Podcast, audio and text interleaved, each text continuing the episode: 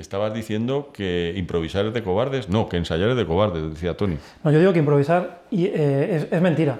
O sea, la improvisación puede ser buena o mala. Cuando, cuando es mentira es porque eres malo, cuando es buena es porque está ensayada, porque lo tenías de antes. Has visto como todo en su, en su discurso es como un árbol de decisiones perfectamente estructurado. Qué maravilla, ¿eh? O sea, ¿dónde dejamos la... Yo también, lo que pasa que está roto en algún sitio. La genialidad espontánea no existe para sí, que, ti. sí que existe, pero no, era Picasso ¿no? el que decía que, te tiene, que las musas te tienen que pillar trabajando. Pues, pues esto es así, igual. Pero nosotros improvisamos, decíamos antes, porque somos señores mayores y nos da pereza todo, ¿o qué? Correcto, y además no nos acordaríamos de lo que podíamos ensayar, pero luego no nos íbamos a acordar después. No, pero tú, tú, piensas en un virtuoso de ellas. ¿Tú te crees que el virtuoso ya se le está ocurriendo en ese momento tocar el piano de, la leche? Por supuesto. Sí, a mí sí.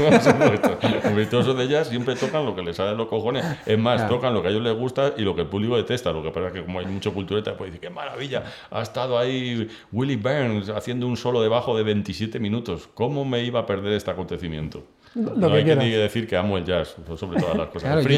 yo, siempre lo he visto así, ¿no? Unos señores, el frío, el no frío, digo, estos señores se juntan aquí, qué tíos, ¿eh? Se lo están inventando todo y suenan de no. No, es verdad, incluso, incluso, una sesión de improvisación eh, o una jam session tiene que tener un cierto guion, unas ciertas reglas que todos siguen. Es verdad que luego dentro de eso tú puedes eh, derivar en la magia o, puedes irte por derroteros insospechados, pero todo, todo tiene una está acotado de alguna manera. Es, mentira lo de la improvisación, insisto. Pues esto nos viene a pelo para que, por favor, Juanma, presenta el podcast de una vez.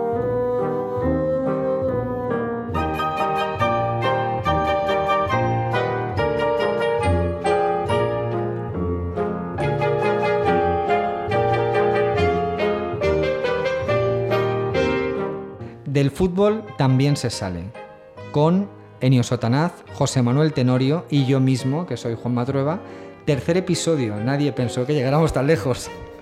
Quizá, quizá en la inconsciencia creemos que esto va a tener continuidad con un pensamiento totalmente irracional, pero aquí estamos por tercer tercera semana consecutiva es una de las cosas con más continuidad que he hecho jamás. y, es mejor pensar que te están escuchando, ¿verdad? O sea, que, no somos los únicos que, nos escuchamos después. Porque de hecho es que ni nos escuchamos nosotros. Por ahora tenemos a Miguel aquí de técnico de sonido, que es el, oyente que seguro que tenemos. Técnico de sonido, ¿eh? ¿Quién nos lo iba a decir también, eh?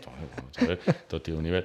Bueno, decíamos ayer... Decíamos ayer eh, bueno, dejamos algún tema pendiente y mm. creo que tú también nos querías exponer algún tema que traías de casa, porque la improvisación no existe, sobre algo que, de lo que yo no he oído hablar, pero que tiene que ver con Karate Kid. Sí, eh, bueno, si queréis podemos tratar primero el tema que quedamos pendiente la semana pasada, que es el de los niños y el fútbol y ese, esos, esa liga en, en Galicia que, que, ha decidido eliminar los, los, marcadores, ¿no? Sí, sí, la, la, noticia no sé exactamente cómo es, pero, pero es algo así como que, que, alguna administración gallega, creo que es en Galicia donde ha pasado esto, ha decidido que, que el tema del resultado es muy traumático para, para, para, los, para, los, niños, entonces han decidido que no, no sé si es que, que no se muestren los, el resultado de los partidos o directamente que no se computen los, los goles, con lo cual no sé, es, un poco, es un poco absurdo, ¿no? Porque es como quitarle la esencia a, la, propia competición, al propio deporte. Han quitado los resultados para evitar que los niños se frustren ante las claro, Claro, claro. Es que, es que ahora, ahora, cualquier cosa que no eres capaz de explicar o de corregir, lo, lo, lo explica diciendo que es, que es una frustración. Entonces el niño se va a sentir menos frustrado si solamente ha perdido que se ha perdido 10 a 0. Yo creo que es el padre el que se siente menos frustrado. ¿eh? Yo no sé si esto es una medida anti-padres o anti-niños, ¿no? No, yo creo que es una medida antirrealidad, o sea, porque es, es evidentemente cuando hay dos grupos de niños que juegan y uno pierde, el que pierde lo pasa mal. Entonces eso, eh, yo creo que estamos construyendo una sociedad en la que eso no se puede permitir, ¿no? que, que, alguien, que alguien lo pase mal. Entonces en lugar de explicárselo y vamos, o sea, como, como, como supporter de un equipo que, que digamos que, que lo, del, lo, del, perder lo tiene, lo, tiene integrado en el ADN, eh, en lugar de explicarlo ¿no? y asumir que eso es una, una, una opción cuando te pones a jugar, cuando te pones a jugar puedes ganar o puedes perder, no es mejor vivir en una sociedad en la que solo puedes ganar, solo, solo tiene sentido ganar, y si pierdes es mejor que desaparezca del... dos cosas voy a añadir a esto porque entronca muy bien con una cosa que he pensado yo siempre. Este, esta obsesión que tiene eh, todo el mundo ahora por hacer creer que todo el mundo puede hacer de todo, que es absolutamente mentira. Yo siempre he pensado, el primer ciego que sube al Everest de espaldas. Pero bueno, que él sabrá dónde ha subido. Perdón, ¿sabes? Eso es una cosa, es que es una putada ser ciego. Que no quiere decir que tengan que hacer menos cosas que los demás, pero es que si lo dejas ahí en medio del, del monte, ¿dónde está? Estoy en el Aconcagua, ¿dónde estoy? No lo, sabe, no lo sabe, desgraciadamente. Entonces, es verdad que tendemos a considerar que todo el mundo puede hacer de todo y que no, tu hijo a pesar de que eres un tuercebotas, vas a ser capaz de jugar en el Real Madrid, en el Bilbao, en el Barcelona. Pues no, tío, a lo mejor no estás dotado para hacer eso. Y eso es algo, la frustración es algo con lo que, con lo que se tiene que aprender a vivir y se tiene que, que aprender a llevar, porque evidentemente si no, joder, lo vas a pasar muy mal en tu vida. Completamente de acuerdo. Y me sugiere una reflexión. Quiero decir, luego, como se dice, hemos quedado 1-1, ¿eh? Pero no lo digáis, ¿eh? Hemos quedado, nos han ganado 3-0. No, pero entonces, ¿Cómo has quedado, hijo? No te lo puedo decir, papá. Yo, yo lo que prohibía era a los padres. Yo tengo, tengo muy malas experiencias. He ido a ver a un sobrino mío jugar al, al, fútbol dentro de una competición que tiene el curioso nombre de Liga Católica de Fútbol, que se juega entre los colegios católicos de Madrid. Ahí lo dejo. No me parece ni bien ni mal. Es un apunte, es un hecho constatable. Existe. Ya está. Un saludo para todos los colegios concertados y públicos de Madrid. El caso es que he flipado con el comportamiento de los padres ante, ante el juego de sus, de sus cachorros de 8 o 9 años. les exigían como si fueran prácticamente del primer equipo del Bayern de Múnich.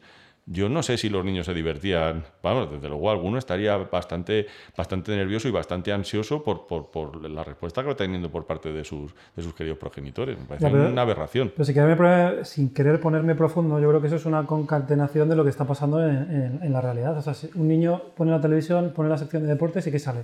Sale solo, solo los que ganan y, y, y de hecho cuando no ganan los que siempre ganan, salen los mismos diciendo lo mal que lo, que lo han hecho, que hay que cambiar todo, que hay que echar a todo el mundo porque, porque han, perdido, han perdido un partido. O sea, es como que como, es como la canción de ABBA, ¿no? Que, que salió el otro día en la, serie esta de, Better Call Saul, ¿no? El, el, último se lo lleva todo, ¿no? Pues, pues así, el resto, el resto no existe. Y no es verdad. O sea, es que, es que somos muchos. O sea, solo, solo puede ganar uno. Lo que tenemos que asumir es que el resto... Eh, el resto de opciones no es una deshonra ni es, una putada, puede ser, pero no, pero está ahí, o sea, va, a existir de todas maneras y tenemos que aprender a convivir con ello. Pero por alguna razón estamos creando un mundo o, estamos enseñando un mundo, porque el mundo es otro, o sea, lo que estamos enseñando es que no, es que no es así, es que solo, solo tiene interés el, el que gana. bueno, no, no, es que solo tenga interés, es que solo existe esa opción. La otra opción no existe. La otra es un, es un fracaso, es una vergüenza, es algo que hay que, que hay que remediar. Que, y, bueno, y lo último es que hay que borrarlo del, del, mapa para que nadie se frustre, claro. ¿Tú, tú ves Better Call Saul? ¿El spin-off de Breaking Bad? Pues, a ver, os voy a explicar por qué no lo veo. ¿Por porque me quedó tan alto Breaking Bad que me parece que, que pues volver a tocarlo. Cometes un pues, error. Cometes un error grave. la mejor serie que se está emitiendo en la actualidad. Ahora mismo, sin duda. Y no solo. Y, han hecho una cosa muy buena, y es que eh, manteniendo el espíritu, el color, el perfume y de hecho y algunos personajes han creado una serie completamente diferente, con un tono completamente diferente y, y que es no sé si es mejor, pero desde luego es tan buena como, como, el, el, personaje de Saul Goodman eh, que es un poco, eso es un poco lo que hablamos, es un poco un canto a que el fracaso puede ser también muy productivo y muy reconfortante, ¿no? Digamos. no se siente un fracasado ni mucho menos, lo que pasa es que siente que la sociedad conspira contra él por, por, por, por, ser un desheredado, por ser un tipo que no ha tenido las mismas oportunidades que los demás. Entonces, a mí me parece fascinante. Yo, vamos, o sea, cada, cada cada parlamento de, del actor es una lección de vida, es una cosa increíble, incluso en la parte mala, que yo también eh, asumo, y, esas, esas cosas que le pasan, producto, entre otras cosas, de que es un timador, de que es un estafador, de que es un tipo que vive en, esa, en ese gris entre lo legal y lo ilegal, es fascinante ver cómo el personaje no es que se vuelva malo, es que nunca fue bueno. No es como. No, tampoco, pero nunca fue malo. Es lo que es, es un, bueno, es, un, un, desclasado. claro, pero, pero él no es como Walter White de, de, Breaking Bad, que de una posición moral intachable pasa a ser un delincuente. Perdón por el spoiler, pero supongo que todos lo habéis visto porque todos los que oís este podcast sois, seres, sois, sois eh, gente, no, y gente seres, leída. Habrá seres, también. En cambio, Saul Goodman, o sea, eh, él empieza siendo ya teniendo una, una, moralidad muy gris. De hecho, él, él, empieza la serie siendo un, siendo un estafador, pero esa, esa, esa, esa moralidad gris le permite sobrevivir en un mundo y en un, en, en un mundo como la abogacía que quiere echarle. Y a mí me parece fascinante la manera en la que él se va eh, comportando para, para, seguir. Bueno, pero nos estamos alejando demasiado del tema, del tema en cuestión. Volvamos. Volvamos. Eh, bueno, yo creo que el niño es más o menos eso de. Yo creo que lo tenemos claro todo. Niños, ¿no? prohibamos a los padres de los, niños de los partidos. pero o sea, a mí me gustaría darle una vuelta a una cosa. O sea, es que el tema, el tema del resultado, el tema de ganar y perder, es, es consustancial al, al, deporte. Es que no, no, no, lo puedes retirar. O sea, tú no quitarías los resultados del. Tú saldrías a correr por correr y aquí abro, abro, abro, abro este el melón, melón, porque, eso, porque hay mucha gente que lo ¿eh? hace. Tú saldrías a correr por el placer de correr. Sí. Bueno, yo no saldría a correr ni aunque me pagaran, pero... Eso es correcto, pero yo creo que incluso, y, y fíjate, me estoy metiendo también de verdad en un jardín, pero incluso la gente que sale a correr compiten contra ellos mismos. O sea, a- lo hacen por el hecho de, de ganarse, Eso sí, a- claro. de ganarse a Yo, ellos yo he mismos. salido a correr, pero yo creo que era por más por desahogarme en determinados casos que por, Y porque se te quedará un tipín. que por estupendo. querer llegar a algún sitio. Porque se quedara un tipín estupendo, También. la cosa estaba complicada, pero eh, a lo mejor para estar en mejor forma para luego jugar al fútbol. Quizá por eso, pero también por desahogo mental y físico. No tenía mayor intención de, de superarme en nada. De hecho, cuando uno corre solo, mm, eh, expone sus se aburre. miserias, te aburres, vagueas, es decir, no te, no te exprimes. Quizá por co- eso no, no no concibo. Yo he practicado muy poco deporte en mi vida, como mi estado físico eh, bueno, es, es- es público y notorio, pero quizá el- lo, lo más aburrido del mundo que he practicado ha sido la natación. O sea, ¿eh? qué rollo, ¿eh? A mí es que no, yo no estoy. Porque no, no disfruto nada nadando. Es, Sí, es una no, cosa lamentable. Me cansa. in- no, yo, yo a mí no me da tiempo ni aburrirme porque me canso antes. ¿Se han inventado cascos para ir a la radio mientras nadas o no? ¿O eso no Pues existe? ese no, lo sé. A lo mejor no ahí lo se sé. podría mejorar. Yo a lo mejor pero- llevo mala respiración, algo, porque me canso Normal, ¿no? demasiado. Sí. Yo veo a alguien hacer cinco largos y me parece Yo Superman. creo el problema que nos Mm. pasa a los tres y por el tipín, yo creo que, que- que va, va un poco en esa línea. Tú no, porque tú eres un tipo realmente apuesto. Bueno, sí. Apolíneo. Apolinio, diría El yo. problema es que ninguno de los tres sabemos nadar. Yo, a mí me pasa lo mismo. Habla por ti, yo sé nadar, pero me tú, un huevo. tú no te hundes. Yo nado bien. ¿Así nadas bien? Yo nado bien, yo he ido a, a cursillos de natación, pues estoy diciendo, pues yo soy consciente del hecho que de tú que... tienes dinero, claro. eh, tengo dinero y un polideportivo al lado de casa, joder. Paga- Pagado con los fondos y los impuestos eh, municipales que, que hay que aportar. Pero cuando a ti dices, tienes que hacerte 50 largos, a mí ese número 50, pues ya me produce ansiedad. ¿Cómo vas a hacer 50 largos? Es que hay, hay un tipo de deportes que lo más gratificante que tienen es duchar, que acaben y luego ducharte. ¿No? Entonces parece que el momento del, A ver, eh, a ver, verdadero a ver, disfrute. lo de- No, a ver. Deportes eh, mixtos, ¿dó- ¿Dónde sí, lo estáis sí. llevando? No, pero por ejemplo, correr, yo, yo he sentido que salía a correr y estaba deseando terminar de correr para ducharme. Y es verdad que había una gratificación. eh, eh, ent- entiéndaseme, una gratificación mental en decir, joder, he acabado, he estado 40 minutos corriendo y qué bien se está debajo de la ducha. Entonces, hasta cierto punto yo me preguntaba, ¿estoy haciendo esto para ducharme eso. luego en unas Pero condiciones eso es como mejores? pillarse, pillarse un pie con el piano para después sentir el alivio de quitárselo. Claro, pero es que- no, pero es tiene- que- pero- no pero hacemos- hacemos- muy triste, ¿eh? O sea, No, hacemos muchas cosas por eso, ¿eh? Por- o sea, lo de la tapa del piano yo creo que ¿En explica serio? muchas de las actitudes humanas. Yo creo Estoy convencido. Yo, yo creo que sí. tristeza. Yo, yo creo que no, ¿eh? Yo creo que sí. Yo no puedo empatizar contigo en esto. Ya, vaya por Dios. me gustaría, ¿eh? Porque me gusta siempre. Yo es que he ido a un colegio de curas también, ¿eh? Esto Bueno, conviene eso que es cada uno sencillo. ¿Has vaya a la Liga diciendo Católica sus- de, de fútbol? No, no jugábamos la Liga Católica, No, jugábamos... esto es eh, un, un invento nuevo, pero que ya te digo que, que es, es- no es una opinión, es un hecho. Pero problema son los papás, o sea, no, no son los niños, como siempre, son, son- son los papás y porque, porque los papás tendemos a, a- a- a poner todas nuestras frustraciones en, eh, en los niños. Y eso ahora que como que parece que se ha dado por, se ha dado por bueno, ¿no? como que se ha, se ha estandarizado, eh, estamos llegando a cotas de estupidez. eh, Y es que esa, nunca alter- sí, esa visión que alcanzar. tienen los padres de no, mi hijo no está gordo, está fuerte, ¿no? Entonces, cuando tu hijo juega al fútbol, te parece que es Messi y luego es un cuando- zote lamentable, padre, quizá, esto ¿no? es una cosa que hay que asumir. Hay otros niños que te caen mal.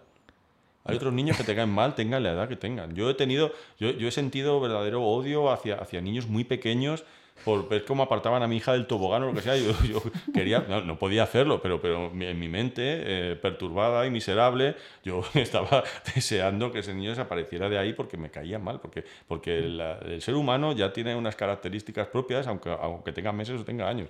Y esto es así, porque a tu hijo le tratas de proteger por encima de todo, y entonces vienen esos niños que le tratan de quitar del columpio, del tobogán, lo que sea. ¿Qué es lo que quieres hacer? Salir allí, poner Sí, orden. sí. No puedes, la sociedad no te permite. No te lo permite, está Pero mal visto. Está mal sí, visto. está Entonces, mal visto. imagínate eso jugando al fútbol. Y entonces, Claro, el equipo rival debe ser eh, poco menos o menos que el Gengis Khan. Por eso hay que prohibir a los padres ir a los partidos infantiles. Entonces, y la ambición de querer ganar, entonces, es mala. La ambición de querer ganar no es mala. Yo no creo que sea mala la ambición de querer ganar. Yo lo que digo es que los padres se vuelven irracionales Totalmente, porque igual que yo, mm, a mí me caen mal los, los niños que tiraban a mi hija del tobogán y, y era una simple pelea de niños, pero yo me lo tomaba como si fuera poco más o menos que una afrenta eh, Rusia-Estados Unidos en la Guerra Fría. ¿sabes? Yo quería que esos niños, pues imagínate si ese sentimiento lo llevas al fútbol, que ah, ya de por sí es hacer las pasiones, pues imagínate con críos pequeños. En el momento que le hace una entrada a tu hijo, el del equipo agustiniano, pues quiere prender fuego al colegio. Entonces, yo creo que lo mejor es no dejar que los padres vean esos partidos y que jueguen los chavales con total libertad y que ganen, pierdan o lo que sea. Yo creo que el problema está en los papás. Y es, bueno, me gusta lo que decía Anio. ¿Tú crees que es bueno que el chaval se quede, se lleve un disgusto por haber perdido? Yo creo que los disgustos son consustanciales al ser humano y a la vida. Pues, el chaval se va a llevar disgustos quiera o no quiera. decir, es absurdo. Que perder va a perder. O, que se vaya entrenando, ¿no? No, lo, que, lo que hay que hacer es entrenarlos para, para, asumir eso como lo que es y no como lo que te dicen que es o lo que, o lo que tú te crees que es. eso sí, que el equipo rival te gana 10-0 y, y, hace mm, befa y mofa de ti, pues ahí habría que aplicar algún tipo de correctivo. que yo no digo cómo ni, ni quién los, debería Los, los agustinianos son muchos de eso. ¿eh? está, está, bien traído, porque es que estamos hablando de otra cosa. O sea, si, si tú ganas 10-0, eso es una, es una humillación. O sea, eso, eso es, es, humillante. No es humillante, es humillante si se ríen de ti después por haberlo hecho. Es humillante si lo haces humillante, pero no es humillante. Tú, has jugado, te has metido 10 goles, pues te has metido 10 goles. Eh, lo que tienes que hacer es mejorar, pero, pero el problema es que lo hacemos humillante. lo, es que lo hacemos humillante. o sea, la, sociedad lo hace humillante. Si el equipo contrario llega y se ríe de los niños, ah, mira qué malos sois, unos paquetes y tal. Pues hombre, ahí habría que tomar. Bueno, y volviendo al tema del, del podcast, mira las portadas de los periódicos al día siguiente, cuando ocurre, mira, mira los comentarios, mira cómo, cómo se, desarrolla, se desarrolla una noticia de este tipo humillación, no sé dónde, eh, tal. O sea, Fíjate los calificativos. Parte del, lenguaje. Siempre al final. Los periodistas, sí. Los periodistas sois claro. lo peor. Esto ¿eh? es como en las películas de Charlot, con el que se lleva la torta siempre es el mismo. Yo no lo, yo que soy Matute de Don Gato, ¿te acuerdas? Pero yo que soy humillado a eso, no me, no me, estaba, no me estaba refiriendo en concreto. O sea, en este caso, los periodistas son simples transmisores de lo que está pasando. O sea, no, no creo que sean los periodistas. Yo creo que es, es un poco la sociedad en general. O sea, estamos, lo estamos llevando a esos términos. Enio, se está convirtiendo en una especie de Blade, que es un cazavampiros negro, ¿te acordáis? ¿sabes?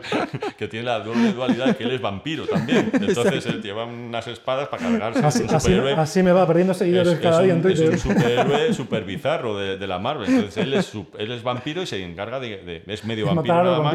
No sé cómo fue engendrado, pero se encarga. Pues él hace lo mismo con periodista. Ejerce de periodista aquí, pero sin embargo se encarga de atizarle a los demás. Fascinante. Me gusta. y hablando de villanos, hablando de villanos y de superhéroes, otro tema que queríamos hablar era cuáles son vuestros villanos favoritos deportiva o futbolística. Por ejemplo, para mí, durante muchísimos años fue Mitchell, por una cosa que le hizo a Pizo Gómez, que se rió de él en el campo. Y hay una foto... En el campo no es mucho peor. O sea, fue, fue creo que si es a lo que te estás refiriendo. Es que son dos cosas ah, diferentes. yo, yo, creo que, a mí esto también me, me, afectó, aunque me hizo gracia reconocerlo. Y es que, que Un saludo a Pizo Gómez. Que por lo visto fueron era Mitchell y, algunos compañeros de la quinta de Witter, no sé exactamente quiénes eran, se, encontraron con Pizo Gómez, iban en el coche y se encontraron con Pizo Gómez en el coche al lado, en paralelo. Y, sacaron la cabeza por la, ventana y empezaron a meterse con él. ¡Eh, matado, perdedor! ¿Ah, sí? ¡Paquete! Sí, sí, sí, empezaron a, meterse con él. Eso, eso cuenta la leyenda. Eh, yo, yo, eso no sé si es cierto. Lo que sí es cierto es que yo trabajé hace muchísimos años con, con, en una productora de vídeo en la que aprendí todo lo que sé, no de vídeo, que de vídeo no aprendí nada, sino a comportarme con los clientes. Ahora cuento, desarrollo eso. El caso es que ahí teníamos una foto de Mitchell mirando a cámara, señalando hacia atrás, descojonándose de Pizo Gómez, ¿Ah, que estaba con una cara desencajado de la hostia. Simplemente por esa foto yo le odié durante muchísimo tiempo a Mitchell, porque claro, a mí Pizo Gómez me caía, me caía genial. Y, durante muchos años fue mi, mi, jugador de fútbol odiado, mi villano favorito. ¿Tenéis alguno parecido? Yo, Hugo Sánchez. Hugo Sánchez. Por, por, razones obvias. por razones creo, que, que es mejor que no lo desarrolle porque entonces os cierran el podcast. Pero cuando jugaban el Atleti seguramente era pues mira, ídolo. Tampoco, ¿eh? tampoco. Tampoco. Lo cuento en un libro que he escrito y que no está publicado. pero, ya, pero, sabéis que, que, ya sabéis que Enio va, va, cerrando etapas artísticas según va fracasando en ella. Pero, pero, pero yo cuando, cuando era muy chiquitín y iba, iba al fondo norte, a, a, a, los niños nos ponían abajo, nos bajaban. O sea, no, por supuesto no se llenaba el Vicente Calderón ni, ni de lejos entonces había sitio para moverse. Y, los niños, por lo menos en el fondo norte pasaba eso, nos poníamos abajo, nos bajábamos allá abajo tal, y conocías allí a, otros niños y, entonces nos poníamos pues, cerca, de, cerca del césped y cuando había un córner y tal, pues nos subíamos a las vallas, porque entonces había vallas en el calderón, para verlo más de cerca, ¿no? para olerlo y tal. Y ver. Era muy gracioso porque les escuchabas lo que decían los corners, que se, decían tacos, decían de todo, que para nosotros como niños era, era fascinante no solo escuchar tacos, sino que lo dijesen tus ídolos futbolísticos. Y yo recuerdo un día, esto es con Hugo Sánchez con la camiseta del Atlético de Madrid. Un Atlético de Madrid, Sporting de Gijón, córner a favor del, Atlético de Madrid, no sé quién saca, saca mal para variar, el, alguien del Sporting despeja y salen todos en contraataque corriendo como, como, como vamos en dirección, contraria, menos Hugo Sánchez que se queda parado mira a los lados, ve que no le están mirando, se da la vuelta y le pega un capo a Blanedo, que era el portero del Sporting, en la cara, que yo lo veo ahí todavía chorreando por, por, su, por, su, por sus mejillas, y coge y, entonces ya se va corriendo. Y ya estaba con la camiseta, era con el Atleti. Era con el Atleti, sí, sí. Entonces yo que soy así, un tipo sensible, vi aquello y, y dije, Puf, no sé yo si puedo empatizar mucho con un, con un, tipo, con un tipo así. Entonces nunca fue, lo que pasa que es verdad que luego joder, nos hizo ganar la Copa del Rey, metía tantos goles, que era el ídolo de todo Cristo y yo pues claro, me tenía que callar como diciendo, pues bueno, venga, también... Os, os voy a contar una eh, respecto a, a Hugo, luego sobre otro villano y luego digo mi villano. Eh, ya tiempo casado, yo, pues hablando de. Tiempo casado es. Llevaba yo tiempo casado. y, sí, sí. Como, como, las siglas de antes y después de Cristo. Eh, ¿no? Correcto. Y no sé cómo salió la conversación de qué estábamos hablando. Yo creo que de algo tan insustancial como de los dentistas y no sé qué, tal. Y, y me dice mi mujer, ah, pues, pues a mí el, el dentista que me puso en la ortodoncia fue Hugo Sánchez. Digo, bueno, es decir, me lo cuentas ahora. Que algo que era para contar el primer día en la primera cita, ¿no? Pues, ¿no? Sabe que te gusta el fútbol, ¿no? Digo yo, hombre, a mí sí. Qué inconsciente, ¿sabes? Claro, yo diría, pues está pasando, es algo fundamental casi. Y digo, bueno, ¿y eso cómo fue? No, no, sí, todo el tratamiento de la ortodoncia se lo hizo Hugo Sánchez en el Hospital San Rafael, me parece. Uh -huh. Bueno, cuéntame y tal, ¿y dónde jugaba? Pues no sé, no te sé decir dónde jugaba. A mí me parece una, una, frivolidad de su parte que todavía no, no sé si perdonarla. Yo, yo creo que estaba eh, en el Madrid o en, en o en el paso del Atlético al Madrid porque él era odontólogo. Sí. Pero, pero, ejercía mientras que jugaba. Pues él se tenía que sacar un, una especie de max, de máster de acceso y todo lo que fuera. Aquí en España lo completaba ah, bueno, si un máster y le puso... no había problema, podría compaginarlo con cualquier otra cosa, acabáramos. Pero me pareció, todavía es una cosa que me fascina, que te lo cuenten como algo que algo es completamente ¿no? irrelevante. Me puso Es que para mí lo es. ¿Verdad? Y no le dio ningún cabezazo ni nada, sino que parece que hizo un buen ¿Tú te das trabajo. cuenta, Juanma, lo irrelevante que es tu- tus aficiones para, para esa mujer, Sí, esa sí. maravillosa mujer con la que estás Sí, casado? me parece, me parece bien, ¿eh? estimable. Me Eso parece sal- eso salva estimable. la relación, quizás. Me parece estimable. Y os voy a hablar de un villano que seguro que tenéis, que, bueno, yo tampoco es que lo considere así, o sí, tengo días, que es Arbeloa. Arbeloa, Ah. toda aquella eh, coña que hubo con lo del cono, etcétera, etcétera. Bueno, pues la anécdota es la siguiente. Eh, hizo de La Morena un programa en el Calderón como despedida el año pasado de la temporada. Ya, ya había dejado de jugar el Atleti y aquello daba sensación de, de sitio deshabitado, a punto de deshabitarse. Y bueno, pues eh, como mi intervención es al final, pues yo si me da tiempo a escribirlo y más o menos me queda bien, luego me doy un paseo por allí y tal. Y me dio un paseo, era muy interesante por los vestuarios, porque lo hizo en el vestuario del Atlético de Madrid.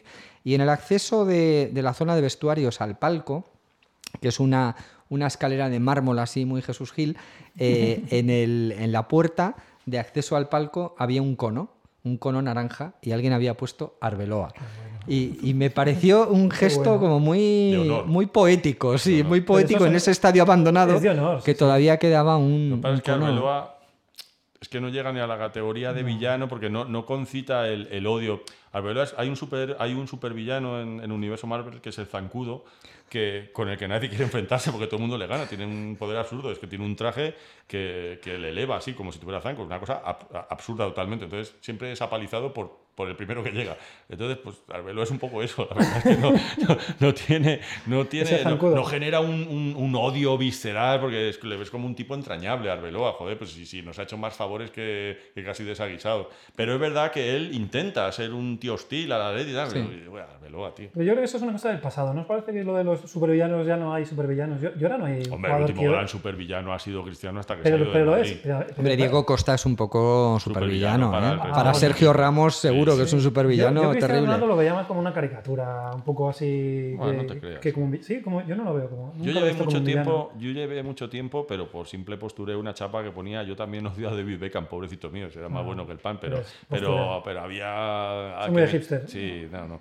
Pero hombre, Cristiano sí, ha sido un supervillano fantástico, o sea, parecía, de hecho, ¿os acordáis de la película esta de Campanella que hizo de animación? Sí. Eh, Sí, era el villano claramente él, cristiano, claramente era él cristiano. con su forma, sus A estatuas, mí, a mí hay un, cosas. un momento clave en la historia del Real Madrid Mm, que es cuando ficha Mourinho y decide ser el villano de la película. Lo decide él. Ah, sí, lo decide Mourinho- el Real Madrid, lo, dice, lo decide Mourinho el Real Madrid. El. Real Madrid siempre había sido el bueno de la película. Moleste a quien moleste, era un poco el James Bond que siempre salía bien librado y que acababa con la chica. La segunda Eh, vez era- que no estoy de acuerdo con- bueno, contigo esta tarde. diga- digamos por el, por el discurso y por la trayectoria ganadora que tenía. Cuando de repente aparece el Barcelona, en lugar de combatir el poder del Barcelona con jugadores similares, que lo pudo hacer, pudo fichar a David Villa, no lo fichó, pudo fichar a, Silva, tampoco lo fichó, es decir, había jugadores con los que se podía competir, decide fichar al, al anticristo que es Mourinho. Entonces el Madrid en ese momento asume que va a ser el malo de la película. Me parece un momento fundamental en la historia del Madrid y se nutre de gente como Arbeloa, que... Y, y ¿Y tú crees fue- que ese discurso está asimilado en el, en el madridismo? Porque te lo compro, pero yo no creo que en, en- en ningún momento el, madrid- el madridismo asumiese Yo creo que, que- que- que a partir de ese momento tomaba el Ya, papel Ma- el de villano. Le, le da igual porque lo sostienen sus resultados y da igual No, yo, otro. yo creo que... que Pero lo- precisamente su leyenda, la suya, ¿eh? la que ellos se creen, eh, está, está sustentada en todo lo contrario. Yo lo que sí pienso es yo, que... yo, yo esa leyenda que me creo, estoy convencido que está sustentada en todo lo contrario. Claro que sí. Por, por eso yo- te digo. Nos, nos que- están, que- dic- nos están diciendo que nos quedan cinco minutos. El te- Gracias. el técnico de sonido te lo está para diciendo. para que pido un fuerte sonido. Eh, yo lo que sí estoy convencido es que Mourinho dejó de ser un entrenador serio, un entrenador de verdad, mm, después de pasar por el Real Madrid.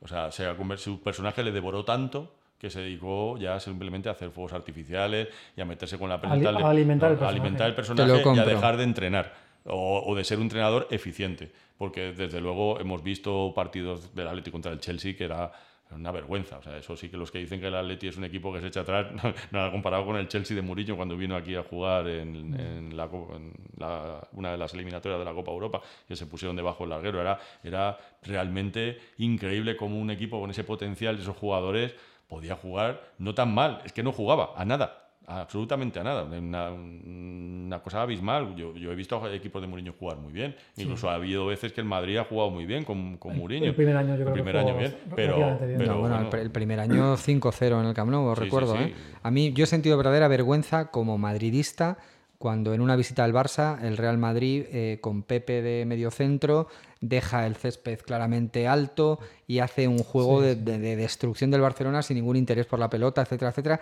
que eran las cosas que, que se supone, y yo sí creo en ello realmente, y creo que el Madrid lo había desarrollado, es- era decir, una voluntad siempre por mandar en el juego, por tener la iniciativa y por defender o llevar una bandera que luego se podría ajustar más o menos a la realidad, pero que, que vendía otra cosa y que yo sí que creo que está representada en futbolistas como Pirri, como, como todos aquellos, Santillana del Bosque, Hugo Sánchez no. como Hugo Sánchez, ¿no? Por supuesto, final- pero sí como otros, como Camacho y como otros. Evidentemente, para, eh, cada uno para como la es. causa del antimadridismo, joder, Mourinho ha sido gloria bendita. Ha sido tan, tan bonito todo lo ¿Tú que crees? pasó. Ah, Yo creo que sí, para ah. el antimadridismo ha sido precioso. O sea, bien. eso de No. meterle, meterle el dedo en el ojo al tipo, el observer ese que estaba detrás. Y además provocó también la reacción de, que saliera Guardiola fuera de su zona de confort a, a- a ser como el elegido de Matrix, porque en realidad Mourinho es el agente Smith y, y- y Guardiola era como Neo, era un tostón también. Entonces, que es verdad, era un tostón. Al final se convirtió en, en otra caricatura, consiguió sacarle de esa imagen de persona intachable y respetable y consiguió sacarle sus casillas y, y- y hacer que fuera tan personaje casi al final como, como Mourinho. Y a mí me jorobaba, porque a mí Guardiola siempre me había parecido un tipo súper interesante, me caía muy bien, me alucinaba su planteamiento futbolístico, incluso me, me gustaba mucho oírle hablar sobre otras cosas, pero al final de, de ese enfrentamiento entre los dos, acabaron los dos muy perjudicados, pero muy perjudicados en cuanto a su imagen como, como seres, eh, como personas serias. Sobre todo Mourinho, pero es que Guardiola también se metió un poco en ese juego que no le, no le convino para nada. Y ahí sigue, yo creo. ¿eh? Porque Yo, yo sí- creo que es otro, otro personaje, eh, otro tipo al que su personaje se lo está devorando también. A Guardiola, de- Es un poco otro- lo que nos pasa a nosotros, desde que nos hemos venido arriba y tenemos un éxito inenarrable con este podcast. El Ondas, el Ondas es cuestión de tiempo, queridos. Bueno, tiembla broncano. Estamos ahí. Bueno, vamos a Karate Kid, vamos a lo importante que se nos acaba el tiempo. Yo creo que vamos- va a haber que dejarlo Eh, va a haber para- que dejarlo para el próximo día. Simplemente eh, a mí eh, venía al hilo de, los, de lo de los villanos. eh. Yo hace poco he visto una serie fantástica que se llama Cobra Kai, que es la continuación de Karate Kid, pero 30 años después con los mismos personajes. Es decir, vuelve a, vuelve a salir Karate Kid y vuelve a salir su némesis, su antagonista en el primer combate con 30 años más. El problema es que 30 años después eh, el chaval de Karate Kid es un exitoso eh, hombre de negocios. Ralph Macchio. Ralph Macchio, el, el, actor, y después el personaje, que no recuerdo ahora mismo cómo se llamaba. El caso es que es un exitoso hombre de negocios y su antagonista está totalmente hundido en la miseria, arruinado. Entonces él vuelve otra vez, vuelve a la ciudad donde se enfrentaron. Karate Kid le quiere echar, pero él decide volver a abrir Cobra Kai, el dojo, el dojo de los malos es fabuloso. Es fabuloso porque es una serie en la que el villano no se redime, no se redime ni de coña. Él sigue siendo un tipo, bueno, intenta ser bueno, pero es que no le sale, él, sigue siendo como, como es.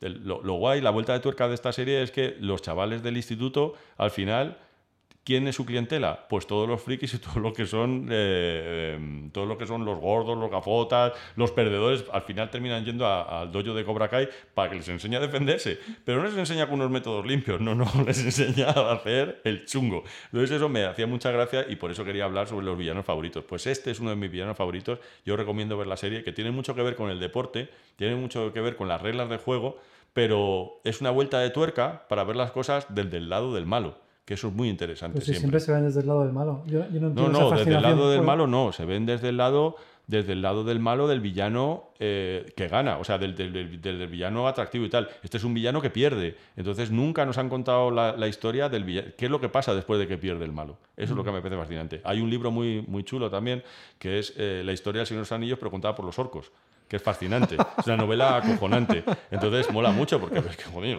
pues son unos hijos de puta. Los tipos que se han dedicado a exterminar su raza no tienen más remedio que salir ahí. ¿Qué quiere? Que sigamos toda la vida metidos ahí en las cavernas. No, joder, también queremos disfrutar de la vida. Bueno, pues esa, esa, esa, ese punto de vista del malo a mí me gustaría conocer. Me hubiera gustado conocer qué es lo que pensaba Mitchell, qué es lo que pensaba Hugo Sánchez, qué, o sea, cómo vivían ese, ese odio, que, que, o Arbeloa, cómo vivían ese odio que generaba en el resto de, de la hinchada. Pues eso lo dejamos para el, para el siguiente capítulo.